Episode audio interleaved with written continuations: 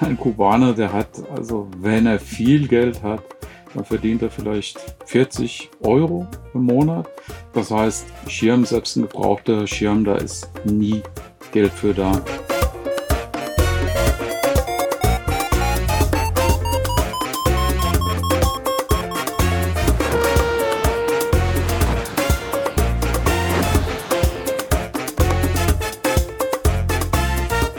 Potsglitz, der Lugleits Podcast. Geschichten aus dem Kosmos des Gleitschirmfliegens. Heute mit Chris Arno und Lucian Haas am Mikrofon. Kuba, das ist für viele ein irgendwie geheimnisvoller Sehnsuchtsort. Ein Karibikstaat mit angenehmem Klima, Palmen, weißen Stränden, Rum und Zigarren und zugleich dem Charme eines Landes, das Lebensfreude mit der maroden und prekären Seite des Realsozialismus verknüpft. Erstaunlicherweise wird auf Kuba auch Gleitschirm geflogen, obwohl sich das Gros der Bevölkerung ein so teures Hobby eigentlich niemals leisten könnte. Dass das doch möglich ist, haben die kubanischen Piloten einigen Freunden und Idealisten im Ausland zu verdanken, die sie immer wieder mit gebrauchten, aber noch flugtüchtigen Ausrüstungen versorgen. Einer, der sich die Rolle als Entwicklungshelfer für die kubanische Gleitschirmszene auf die Fahnen geschrieben hat, ist Chris Arnoux aus Karlsruhe. Chris fährt seit Ende der 1990er Jahre regelmäßig nach Kuba. Als er 2004 das Gleitschirmfliegen lernte, nahm er seinen Schirm gleich mit auf die Insel, um dortige Flugmöglichkeiten zu erkunden. So kam er auch in Kontakt mit lokalen Piloten und lernte deren Nöte kennen. Chris startete daraufhin einen Aufruf im Deutschen Gleitschirmdrachenforum und bat andere Flieger um alte Ausrüstung als Spende für Kuba. Diese Initiative hält bis heute an. In den vergangenen 15 Jahren brachte Chris mehrere hundert Schirme, Gurtzeuge, Räder, Helme und Fluginstrumente ins Land, um sie unter seinen kubanischen Freunden zu verteilen. In dieser 16. Folge von Potsglitz berichtet Chris Arnaud nicht nur über dieses Projekt, er erzählt unter anderem auch von den Reise- und Flugmöglichkeiten für Gleitschirmtouristen auf Kuba, gibt Tipps, worauf man bei einem Besuch achten sollte und beschreibt die besondere Stimmung unter den kubanischen Gleitschirmpiloten, die zur Ausübung ihres Hobbys auf große Solidarität untereinander angewiesen sind.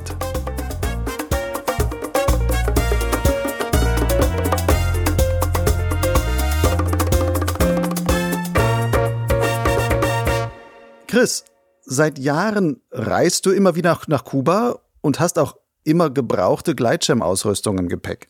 Wie viele Schirme sind mittlerweile durch dich eigentlich dort ins Land gekommen? Boah, gute Frage. die, die Piloten hier aus dem Alpenraum, Deutschland, deutschsprachigen Raum, die sind sehr großzügig gewesen über die Jahre hinweg. Ähm, ich kann das gar nicht in, in Zahlen benennen. Aber gefühlt sind es irgendwie bestimmt an die 300 Gleitschirme, die allein durch mich gekommen sind.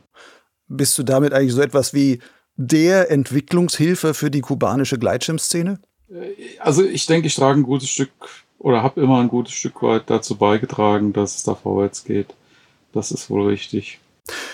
Wie kam es eigentlich dazu? Also woher stammt dein Interesse für Kuba, dass du auch gesagt hast, ich fahre da immer wieder hin? Gut, irgendwann äh, hat meine Begeisterung für den Flugsport dazu geführt, dass ich einen Flugschein gemacht habe.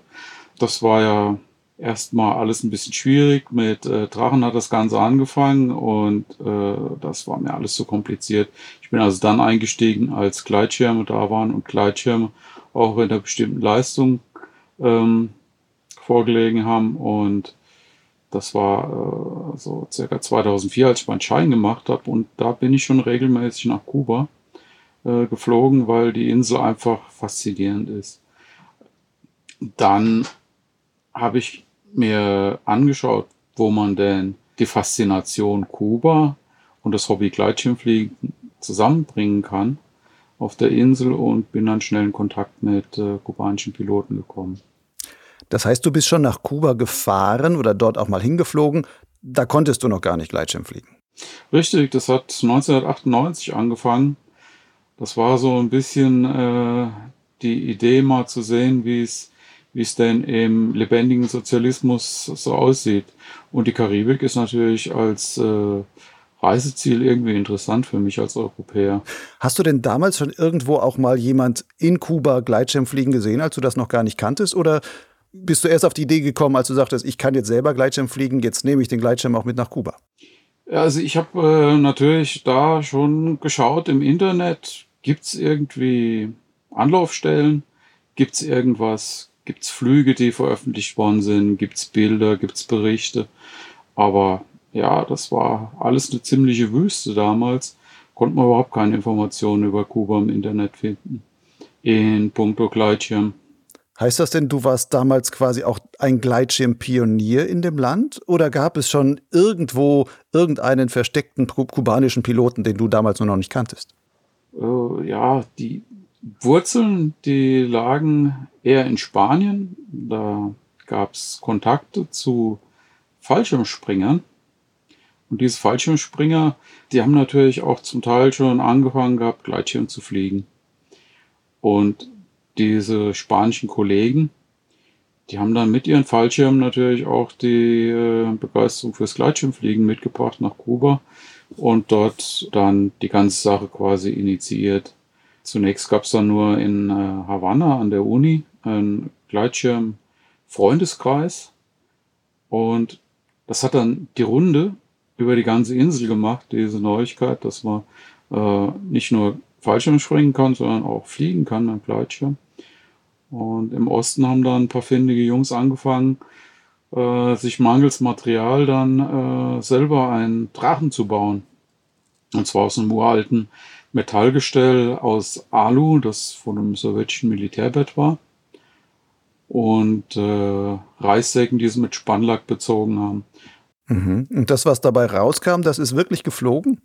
Oh ja, da gibt es sogar Bilder von der Geschichte. Mhm. Hast du das auch mal fliegen sehen? Also diesen urkubanischen Nein, das war, das war vor meiner Zeit. Also ich, ich bin ja quasi fast ein Jahrzehnt später erst dazu gekommen. Das war ja 96 bis 98, als die Sache angefangen hat. Und ich bin da zwar schon in Kuba gewesen, aber da hatte ich noch keine Ahnung vom Fliegen und dass ich da mal mich begeistern könnte. Mhm. Wie viele Gleitschirmpiloten gibt es denn heute auf Kuba? Also offiziell registriert mit äh, Lizenz sind an die 150. Es sind allerdings wesentlich mehr, ich sag noch mal circa ein Viertel, die noch in der Schulung sind oder noch nicht abgeschlossen haben und ihre Lizenz eben in der Hand halten. Nun sagst du 150 Piloten etwa, die eine Lizenz haben, die ähm, registriert sind. Dann hast du gleichzeitig vorhin gesagt, du hättest etwa 300 Schirme in das Land gebracht. Dann ist im Grunde fliegt jeder Kubaner, der dort fliegt, fliegt mit einem Schirm von dir. Äh, nee, das kann man nicht so sagen. Also das sind ja äh, viele Oldtimer dabei gewesen. Also Schirme, die, hm, naja, eigentlich eher als Ausstellungsstück gedient hätten und da besser aufgehoben waren äh, im Museum ähm, statt in Kuba. Aber auch in Kuba hat man das dann als Material genutzt. Äh, da wird ja immer alles maximal genutzt, um äh, den bestmöglichen Nutzen draus zu ziehen. Und auch die Schirme sind dann eben zur Schulung am Boden benutzt worden. Äh, und natürlich hat sich im Laufe der Zeit das Material aufgerieben und aufgebraucht. Man muss sich das ja so vorstellen, so ein gebrauchter Gleitschirm, der hat nicht mehr die Lebenserwartung, wie du das vielleicht kennst. Wenn du einen neuen Gleitschirm kaufst, kannst du davon ausgehen, dass er vier, sechs Jahre lebt, ähm, bevor du sagst, naja, hm, äh, ich guck mal, dass ich den irgendwie entsorge in irgendeiner Form. Ähm, und das ist natürlich der Punkt, an dem der Gleitschirm dann in meine Hände geraten ist. Ne? Also kommen ja keine neuen Schirme an. Und von da ab hat der Schirm dann entsprechend ein relativ kurzes Leben nur noch auf Kuba. Äh, es sind ja auch tropische Bedingungen, das heißt ein ganz anderes Klima, es setzt Material ganz anders zu. In Küstenregionen, da frisst die salzhaltige Luft das Material auch schneller auf. Und von daher kann man also sagen, da ist ein ganz anderer Verschleiß da. Wenn man das so hört, großer Verschleiß und sowas, hat denn jeder Pilot auf Kuba dann einen eigenen Schirm? Oder gibt es da auch so, dass sie sagen, nee, wir organisieren uns als Clubs und dann teilen wir uns die Schirme dann eher? Ja, anders geht das gar nicht. da gibt es äh, mehr Nachfrage als Material, das ist ganz klar. Aber die Kollegen, die gehen halt gerade noch, wenn sie in der Schulungsphase sind, gemeinsam an den Berg und dann wird der eine den Schirm runterfliegen, hochtragen, wird der nächste und der darf dann auch runterfliegen. Und die Piloten, die eben fortgeschrittener sind, ja, die sind natürlich froh, wenn sie eigenes Material haben.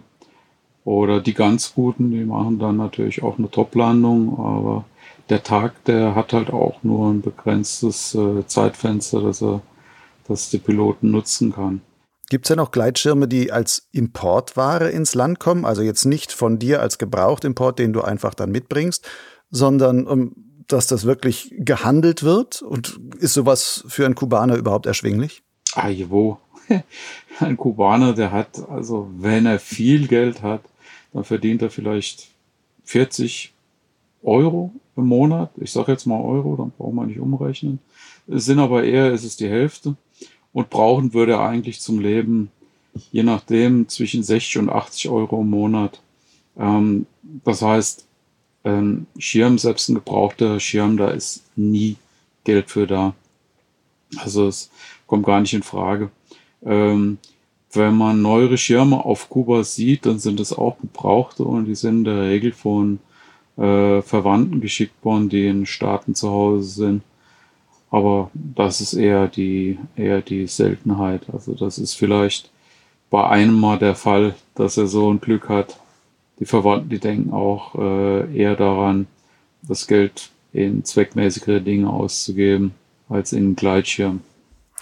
Das heißt, so gesehen ist wirklich die gesamte Gleitschirmszene in Kuba auf Schenkungen aufgebaut. Ja, das ist richtig. Also es gibt mittlerweile äh, sogar äh, Motoren, die gespendet wurden. Das heißt, die Herrschaften fliegen auch äh, Paramotor es geht wirklich voran und das erstaunlicherweise alles durch äh, Spenden irgendwie gestützt. Wenn das viel gebraucht Material ist, das kann man auch mal fragen, wie sicher ist das immer noch?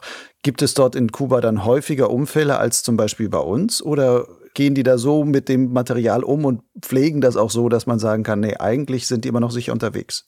Ja gut, äh, da gibt's ganz andere Philosophien. Es äh, ist ein ganz anderer Ansatz, wie die Piloten geschult werden.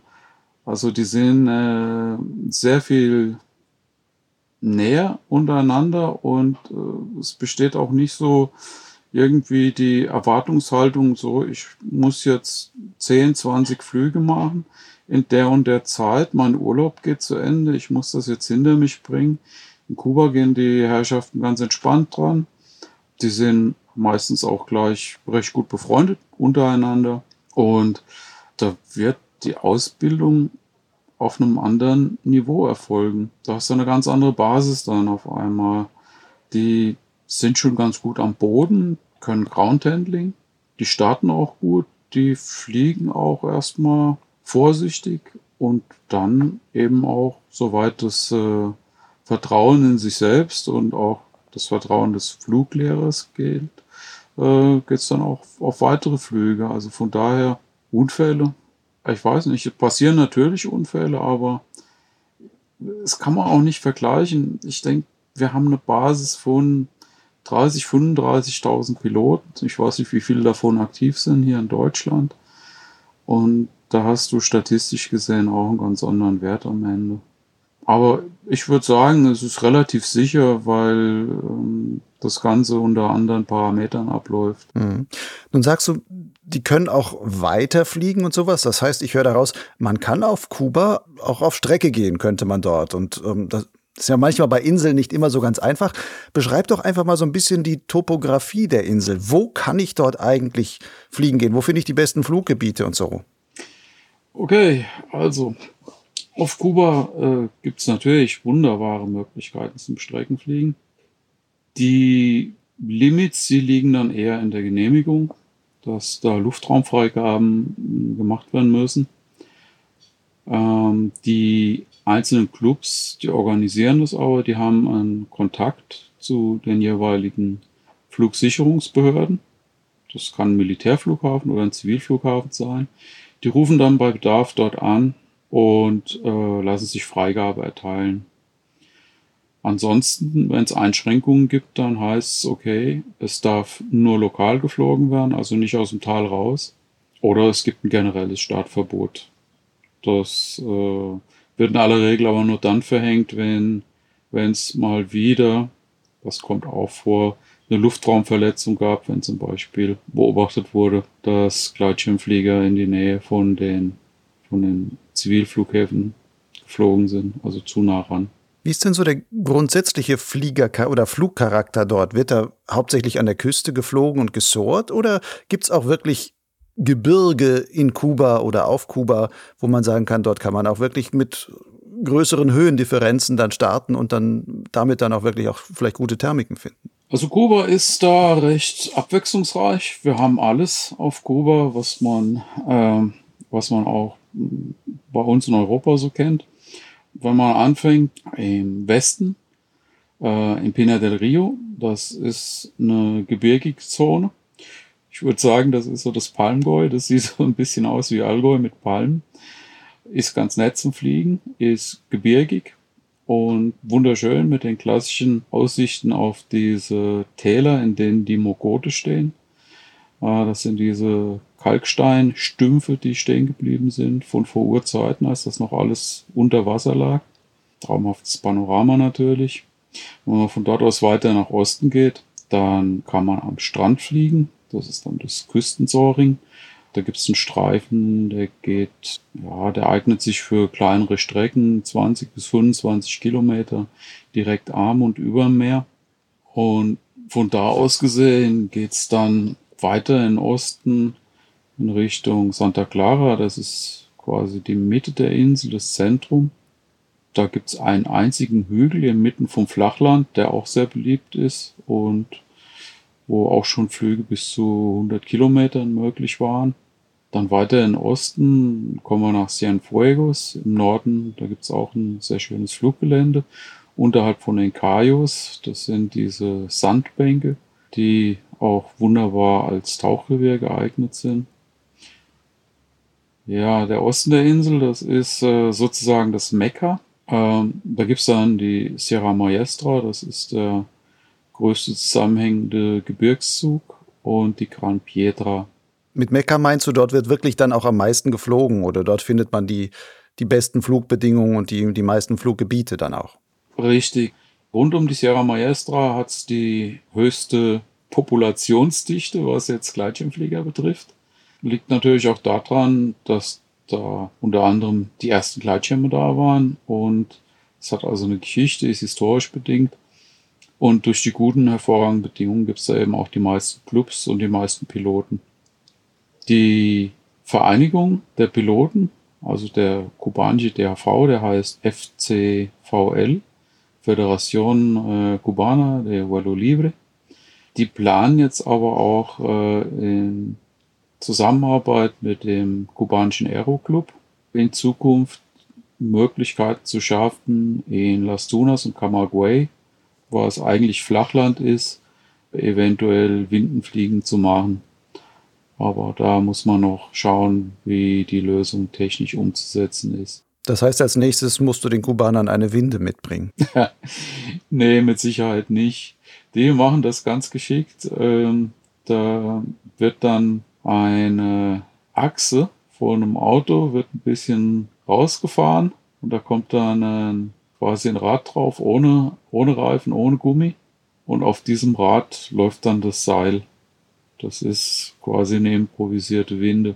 Mhm, das ist so kubanischer Einfallsreichtum. Aus der Armut heraus kann man sich alles Mögliche noch bauen. Wenn ich jetzt als Tourist auf die Insel fahre und sage, ich will auch Gleitschirm fliegen, ähm, Geht das eigentlich so einfach oder muss ich da irgendwelche Besonderheiten erstmal beachten, um überhaupt meinen Gleitschirm damit mit auf das Land nehmen zu, oder auf die Insel nehmen zu können? Prinzipiell gibt es keine großen äh, Anforderungen. Empfehlenswert ist, dass man am besten eine ADAC, Auslandsreiseversicherung abschließt. Das soll jetzt keine Schleichwerbung sein. Es geht dabei einfach um das Thema, wenn was passiert, der ADAC ist eine der wenigen Versicherungen, die im Ausland greifen und einen dann auch heimholen. das halte ich für ein wichtiges Thema, äh, dass da nicht viel Bürokratie dahinter steckt, sondern dass man wirklich auch drauf zählen kann, dass der Versicherer das macht. Die Versicherung, die kosten Apple und Mai, sind vielleicht 20 Euro im Jahr, auch für Nichtmitglieder. Ansonsten an Papieren äh, würde ich die ganz normale IP-Card mitnehmen die wird in Kuba auf alle Fälle auch anerkannt. Mhm. Das heißt aber, wenn ich mit so einem dicken Gleitschirmsack am Flughafen ankomme, sagt nicht der erstbeste Beamte direkt oh, was ist das denn? Du musst jetzt hier erstmal 100 Dollar ähm, Gebühr bezahlen, dass ich diesen dicken Sack ins Land bringen kann. Nein, nein, nein. Da gibt's äh, gibt's keine Probleme. Man muss sich dann halt erklären unter Umständen und sagen, das ist äh, zum Fliegen. Ähm, Vorsichtiger wäre ich da eher, wenn man ein Gerät mitnimmt, wo GPS draufsteht. Offiziell darf man nämlich kein GPS mitnehmen. Äh, das muss man den Herrschaften dann so erklären, wenn Nachfrage ist und sagen, das ist kein GPS, sondern das ist ein Höhenmesser, ein Vario. Es ist aber wahrscheinlich auf jeden Fall erstmal empfehlenswert, ein bisschen Spanisch zu können, damit man sich da überhaupt verständigen kann. Oder kommt man mit Englisch da irgendwie durch? Oh, also äh, ich muss sagen, ich kann etwas Spanisch, äh, jeden Tag etwas besser, mit jedem Besuch etwas mehr. Aber ich bin auch recht gut mit Englisch zurechtgekommen. Es gibt in jedem Club mindestens einen, der Englisch kann. Und das ist auch prinzipiell die Empfehlung, dass man nicht an den Berg geht als Besucher und sagt, okay, ich springe da jetzt mal runter, sondern dass man Kontakt aufnimmt mit den Herrschaften. Naja, vielleicht kann man sich äh, einfach eine, eine Tour überlegen. Äh, ich möchte mir die Region angucken und dann sucht man sich die Kontakte aus, die dort eben möglicherweise als Ansprechpartner dienen können und geht mit denen halt an den Berg und fliegt. Das funktioniert schon. Wie komme ich an diese Kontakte? Also wie wenn ich in Kuba bin, wie finde ich einen kubanischen Piloten? Normalerweise wäre es theoretisch möglich, über so Seiten wie Paragliding Earth äh, ein bisschen Recherche zu machen. Äh, man kann sich natürlich auch Tracks angucken auf äh, X-Contest oder DAV oder Leonardo. Die Piloten haben aber nicht immer ihre Profile gut gepflegt und, und eine Rufnummer hinterlegt oder, oder ein E-Mail oder überhaupt eine Kontaktmöglichkeit geschaffen.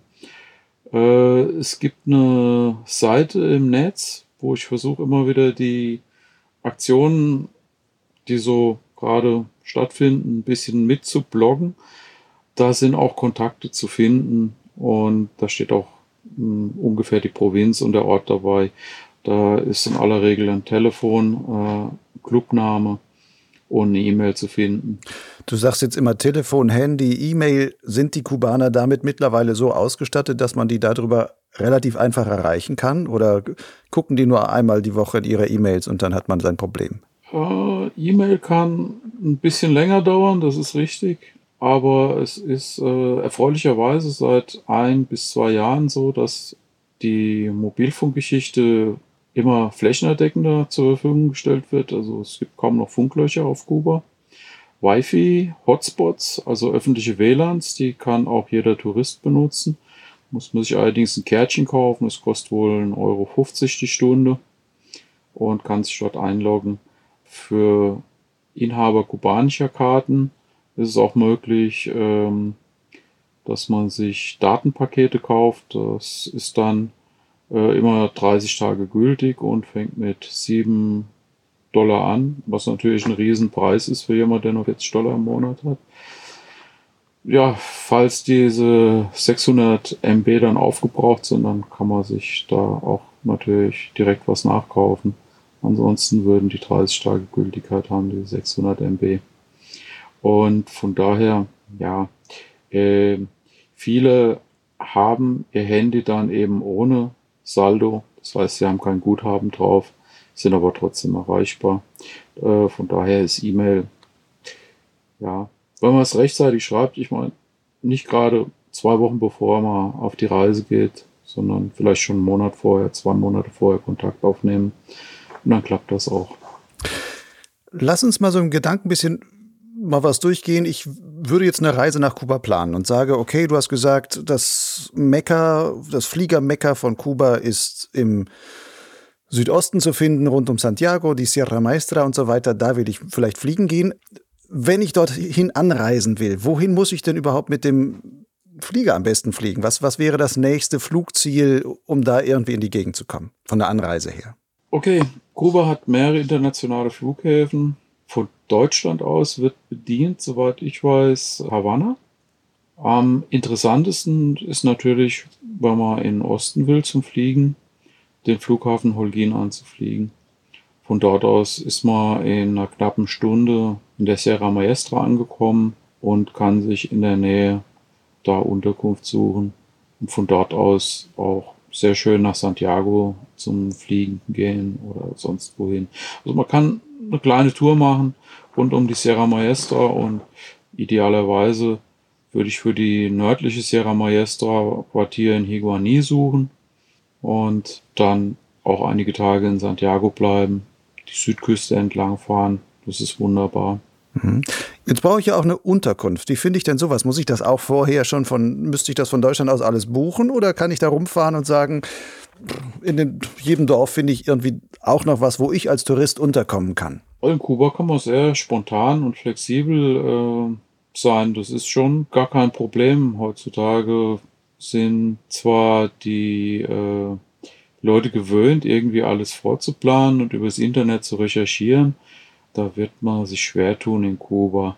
Aber ich würde mir deshalb keine Sorgen machen, denn wenn man erstmal in Kuba angekommen ist, die Unterkünfte, die kosten zwischen 15 und 30 Dollar pro Nacht und die gibt's in rauen Mengen.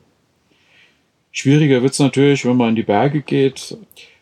Da wird sich aber auch eine Lösung finden lassen. Die Kubaner sind hilfsbereit, auch wenn man jetzt nicht davon ausgehen darf, dass man bei denen offiziell übernachten dürfte. Das ist streng verboten. Da bekommen die Kubaner nur Ärger. Aber zumindest wird jeder bemüht sein, eine Lösung zu finden und es wird auch eine Lösung gefunden immer. Also eine, die offiziell mit den Gesetzen verträglich ist. Und wie sieht das mit Transport aus? Wie kommt man da zum Startplatz? Es wird ja wahrscheinlich keine Bergbahn geben oder sowas. Ähm, Finde ich da überall hin Busse oder sind die Straßen da so leer, dass ich jedes Mal eine Stunde erstmal warten muss, bis da irgendwas durchkommt? Um in Kuba rumzukommen, gibt es verschiedene Möglichkeiten. Natürlich ganz klar, man kann äh, ein Auto mieten. Das Auto würde ich aber immer nur so weit auslasten, dass noch genug Platz für äh, Gepäck und einen vom Club bleibt, bei Gleitschirmfliegern. Also ich würde auch bei der Automietanmietung empfehlen, einen kleinen Wagen zu nehmen, Fiat Picanto oder sowas. Denn die sind für die schlechten Straßen eigentlich ideal geeignet. Die haben nicht viel Gewicht, einen geringen Verbrauch. Und das sind kleine Flitzer, die wirklich äh, am besten geeignet scheinen. Ähm, Mietautos sollte man mindestens drei bis vier Monate vorher schon mal anfragen und reservieren. Das wird sonst schwierig. Also spontan dort ankommen und einen Mietwagen buchen, das geht nicht.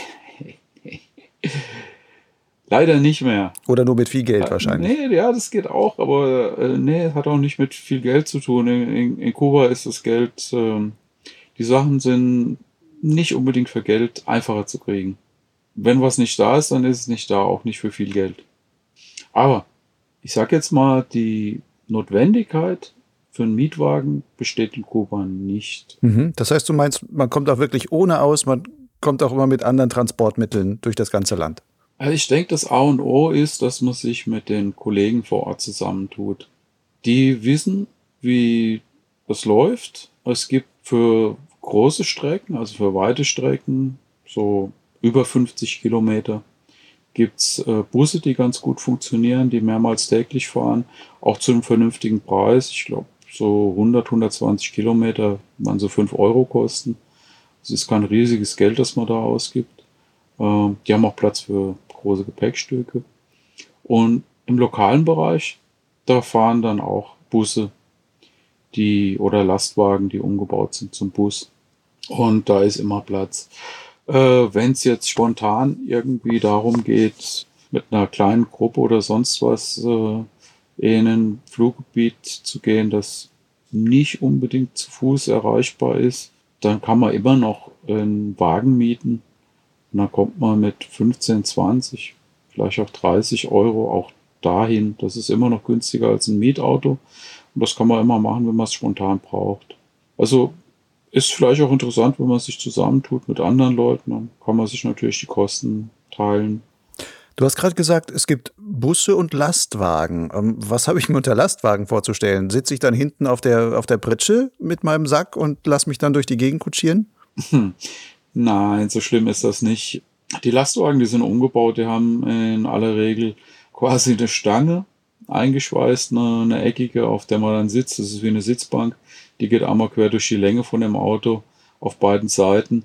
Und das sind Zweierreihen also links und rechts jeweils eine Zweierreihe und da sitzt man dann unter einer Plane im Lastwagen. Und in der Mitte stehen dann halt auch noch Leute, die sich, die sich anhalten wie in der U-Bahn. Das sind dann so quasi die Einfachbusse, die dann da die, die kleineren Strecken auch jeweils abfahren. Genau, das ist für Strecken zwischen, äh, ich sag mal, zwei und 25 Kilometern ist das in aller Regel das Transportmittel der Wahl. Wenn ich jetzt also mal das alles berücksichtigt habe. Ich habe mich mit kubanischen Fliegern angefreundet, bin jetzt mit dem zum Startplatz irgendwo gegangen an der Sierra Maestra und starte dort heraus und gehe dort fliegen. Gibt es irgendwie etwas, was ich wettertechnisch, klimatisch auf Kuba besonders berücksichtigen muss, wo man sagt, das sollte man sich vorher schon mit beschäftigt haben? Ja gut, Kuba hat eine prädominante Windrichtung. Das ist der Nordostpassat. Der Wind kommt meistens aus Nordosten. An der Küste wird er natürlich äh, überlagert vom Seewind. Das sind äh, je nach Stärke des Seewindes bis zu 50, sogar bis 80 Kilometer ins Landesinnere. Aber normalerweise verliert er sich also früher schon. Und das ist so die, die hauptmeteorologische Geschichte, die man da zu beachten hat.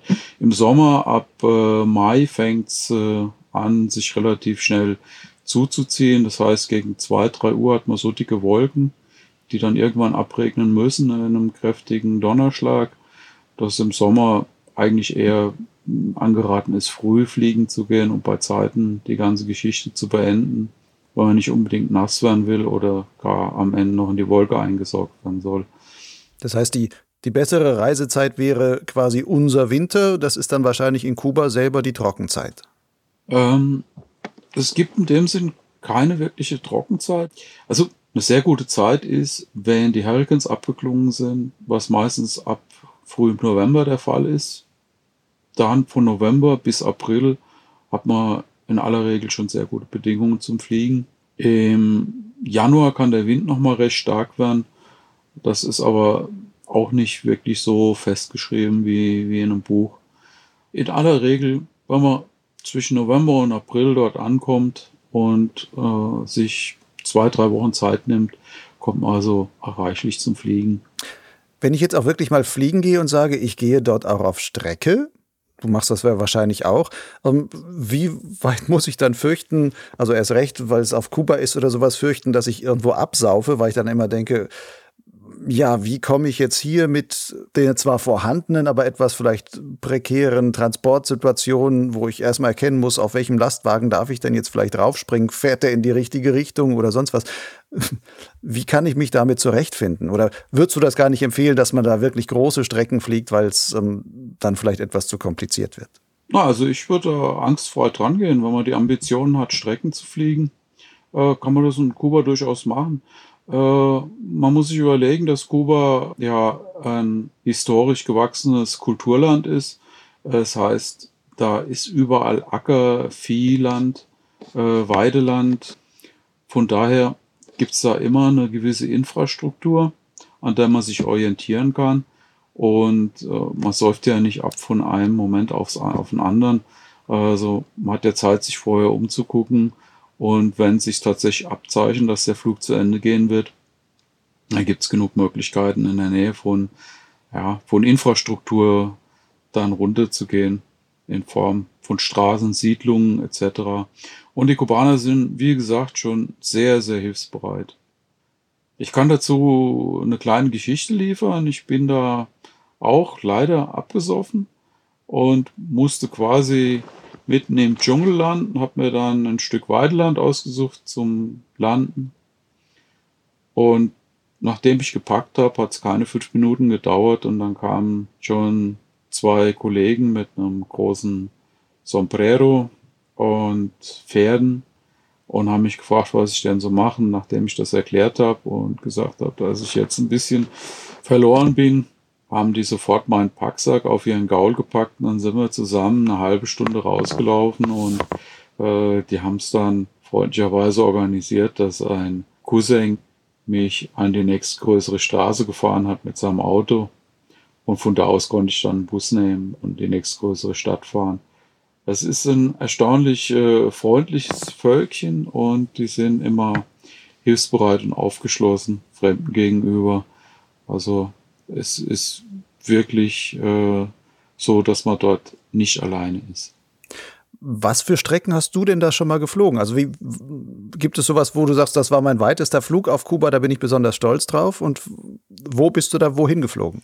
Naja gut, meine privaten Flüge auf Kuba, die äh, sind natürlich nicht, vergleich, nicht vergleichbar mit denen, äh, was die Streckencracks hier ähm, so runterreisen. Aber es sind doch immer wieder Flüge, die einen ganz glücklich machen. Mein Bestes waren, glaube ich, so an die 50 Kilometer. Und da bin ich auch äh, sehr stolz drauf. Und es war eine schöne Sache.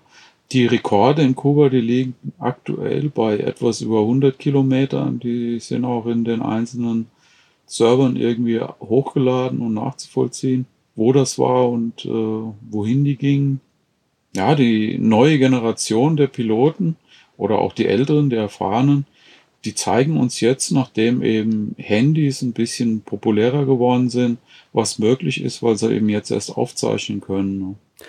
Jetzt im Dezember findet auf Kuba ja auch nochmal ein Gleitschirmfestival statt, das Encuentro Amistoso. Ein Freundschaftstreffen heißt das dann. Was hast du damit zu tun? Das Encuentro Amistoso wurde eigentlich ins Leben gerufen vor dem Hintergrund, dass die Piloten, die ja doch über die ganze Insel verteilt sind, einfach zusammenkommen und dann auch ein Austausch stattfindet.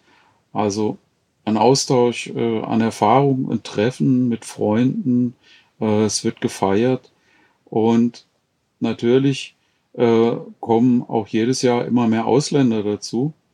Und von daher hat es auch einen internationalen Touch gekriegt jetzt. Wie groß ist denn da so die internationale Beteiligung? Wenn du sagst, es gibt 150 Piloten aus Kuba, davon wird wahrscheinlich auch nicht alle kommen, aber vielleicht schon ein Teil. Wie viele Gäste aus, von außerhalb sind dann noch dabei? Also da ich ja nicht bei jedem Encuentro Amistoso dabei bin, kann ich nur von dem sprechen, was ich kennengelernt habe. Und äh, die größte Truppe, die dabei war, die, das waren äh, 17 Leute, ja. Es sind Franzosen, Kanadier, Deutsche, Österreicher, Schweizer. Bei denen ist das äh, schon immer von seit jeher sehr populär, auch nach Kuba zu gehen. Und ähm, da waren dann jeweils auch einige äh, beim Encuentro Amistoso dabei. Ist das auch etwas, wo du sagen würdest, das ist eigentlich ein guter Anlass? Da könnte man sich ruhig dranhängen und zu sagen, wenn man mal nach Kuba fährt, am besten seine Zeit ja seine Reisezeit legen, so dass man an so einem Encuentro Amistoso äh, teilnehmen kann, weil man da dann halt sehr direkt Kontakt zu den ganzen kubanischen Piloten bekommt. Ja, genau. Das ist äh, eigentlich das ideale, äh, die ideale Gelegenheit, um mit den Leuten ins Gespräch zu kommen, sich kennenzulernen. Von daher ist es auch äh, super geeignet, wenn man zum ersten Mal ins Land kommt. Oder auch, wenn man ähm, schon mehrmals da war, vielleicht äh, als, als Startpunkt um dann mit einigen von den Piloten, die aus einer anderen Ecke kommen, weiterzureisen. Wenn man jetzt dahin reist, du hast ja selber über die Jahre hinweg, wie du sagst, so ungeheuer viele Gleitschiffe da mitgenommen. Würdest du dann auch empfehlen, eigentlich jeder, der dort drüber fliegt, sollte am besten auch irgendwie gucken, ob er noch wo, irgendwo was Gebrauchtes auftreiben kann, was er dann auch mitnimmt? Ist man dann besonders gerne gesehen oder wie sieht das aus? Nein, es wird keiner böse sein, wenn kein Material zurückbleibt. Ich habe es in der Vergangenheit meist so gemacht, dass ich dann empfohlen habe, wenn du die Möglichkeit hast, flieg vielleicht eine Ausrüstung von einem Freund, der sie nicht mehr braucht. das ich dir mitgeben kann und lass sie dann einfach zurück. Es kann ja auch ein Gurtzeug sein oder sonst was. Das ist einfach eine nette Geste. Erwarten tut dort niemand was. Aber wenn es natürlich so äh, funktioniert, dass man was zurücklassen kann, weil man das vorher organisiert hat, sich irgendwas überlegt hat, dann ist es natürlich toll und eine schöne Sache. Gibt es denn dafür irgendwie so einen Tipp, wo du sagst, an wen man das am besten übergibt? Gibt man das an den Clubpräsidenten oder ähm, schenkst du das irgendeinem, der da, ja, der da gerade da steht? Ich meine, wie kann man das einigermaßen gerecht verteilen überhaupt? Wie hast du das denn gemacht mit, mit der Verteilung von den vielen Schirmen, die du da mitgenommen hast? Meine Idee damals war, es gibt so viele, die was notwendig brauchen, ich kann das gar nicht alles machen und schenkst du dem einen was, dann ist der andere vielleicht beleidigt. Ich habe das dann so gemacht im Rahmen von den äh, Freundschaftstreffen von unserem Encuentro Amistoso. Habe ich dann immer gesagt, okay Leute, wir machen es jetzt so, äh, wir machen einen kleinen Wettbewerb und die Prämierung, die erfolgt dann anhand von den Spenden und wer die meisten Punkte hat, der darf eben zuerst zugreifen und das im Namen vom Club. Das heißt, dann hatten wir ein schönes Ding gefunden, um das Material an den Mann zu bringen. So konnte also der Beste auch zuerst Zugriff haben auf das, was immer gebraucht wurde. Und da war ich ganz erstaunt, weil äh, dann wurde zum Beispiel nicht zum Gleitschirm gegriffen, sondern zu einer Rettung, weil die einfach gefehlt hat für einen Club. Am Ende hat sich das auch sehr gut bewährt. Ja. Also wenn man 50 Preise hat und es gab eben zwölf Plätze oder zwölf Teilnehmer oder 24, genau. Es gab äh, immer zwei pro Provinz, zwei Piloten, die am Wettkampf teilgenommen haben. Und dann konnte halt jeder Pilot, der geflogen ist, zwei Preise für seinen Club sichern bei 50 Sachen. Und das hat einen unheimlichen Erfolg gehabt und alle waren sehr glücklich darüber, dass sie im Wettkampf sich ein paar schöne Sachen erstritten haben für ihren Club. Machst du das jetzt eigentlich auch immer noch so? Also sammelst du immer noch gebrauchte Ausrüstung? Kann man sich an dich wenden und sagen, Chris, kannst du auch meine Ausrüstung äh, mitnehmen? Oder ist das mittlerweile durch? Jetzt fährst du nur noch für, für dein eigenes Vergnügen nach Kuba. Selbstverständlich nehme ich Sachen mit nach Kuba, wenn ich was kriege. Wie könnte ich den Kollegen, die ich ja zudem fast alle persönlich kenne mittlerweile, irgendwie äh, die Möglichkeit ja, nicht ermöglichen, sagen wir es mal so rum, dass wieder Material nachkommt. Wie schon gesagt, äh, das Material unterliegt einer Alterung, es wird nicht besser und von daher wird es nicht mal theoretisch immer mehr, sondern es wird praktisch, faktisch gesehen immer weniger. Und von daher muss da natürlich auch für Nachschub gesorgt werden. Und ich tue das halt so gut ich kann. Und äh, jedes Mal, wenn ich hinfliege, nehme ich auch mit, was ich kann. Also von daher gerne auch an meine Adresse. Wenn ihr selber geht, ist es natürlich schön, wenn ihr das Material auch selber mitnehmen könntet. Bist du mit dem, was du da eigentlich alles schon für die kubanische Gleitschirmwelt getan hast, mittlerweile so etwas wie so ein Ehrenmitglied im kubanischen Fliegerverband? Ja, ich bin sogar Ehrenmitglied mittlerweile. Aber äh, das ist eigentlich eine reine Formalität gewesen mir ging es da niemals um irgendeine Ehre oder sonst was. Ich kenne die Kollegen, die Kollegen kennen mich. Und offiziell irgendwie geehrt zu werden, das ist mir eher peinlich. Ich freue mich, wenn es äh, wenn's eher über die Ergebnisse, wenn es vorwärts geht und äh, wenn man eben als praktisches Ergebnis hat, dass Leute mit vernünftigem Material in der Luft sein können. Es gibt auch kein Fluggebiet, was nach dir benannt ist.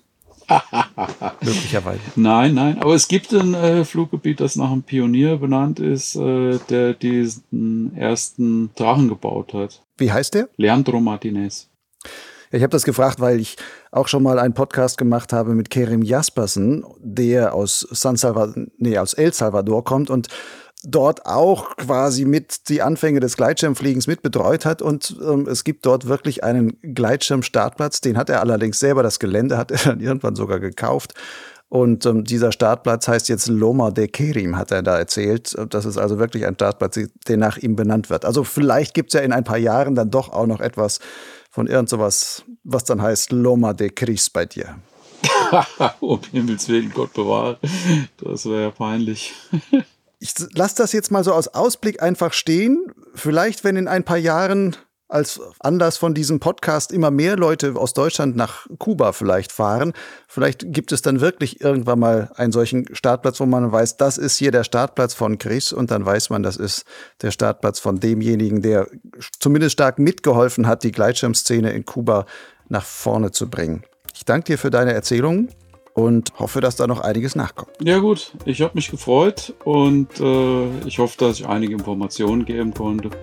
Ansonsten, äh, ich bin natürlich auch immer erreichbar und ansprechbar per Mail und auch gern per Telefon. Ja, die entsprechenden Daten schreibe ich dann auf die Website von, von Lugleitz zu dem entsprechenden Post dann dazu, wo das aufgerufen ist. Da kann man sich das dann, kann man das dann nachschlagen.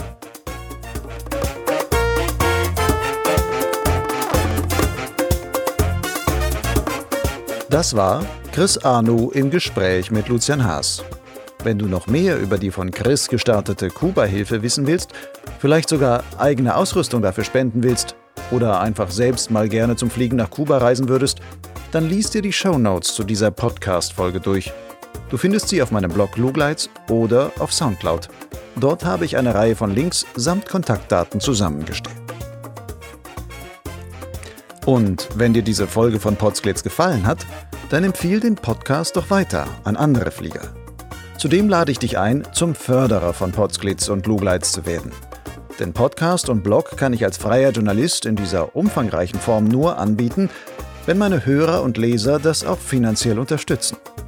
Deinen Förderbeitrag kannst du dabei völlig frei wählen, wobei ich als Richtwert einen Euro pro Podcast-Folge und zwei Euro pro Lesemonat auf Lugleitz empfehle.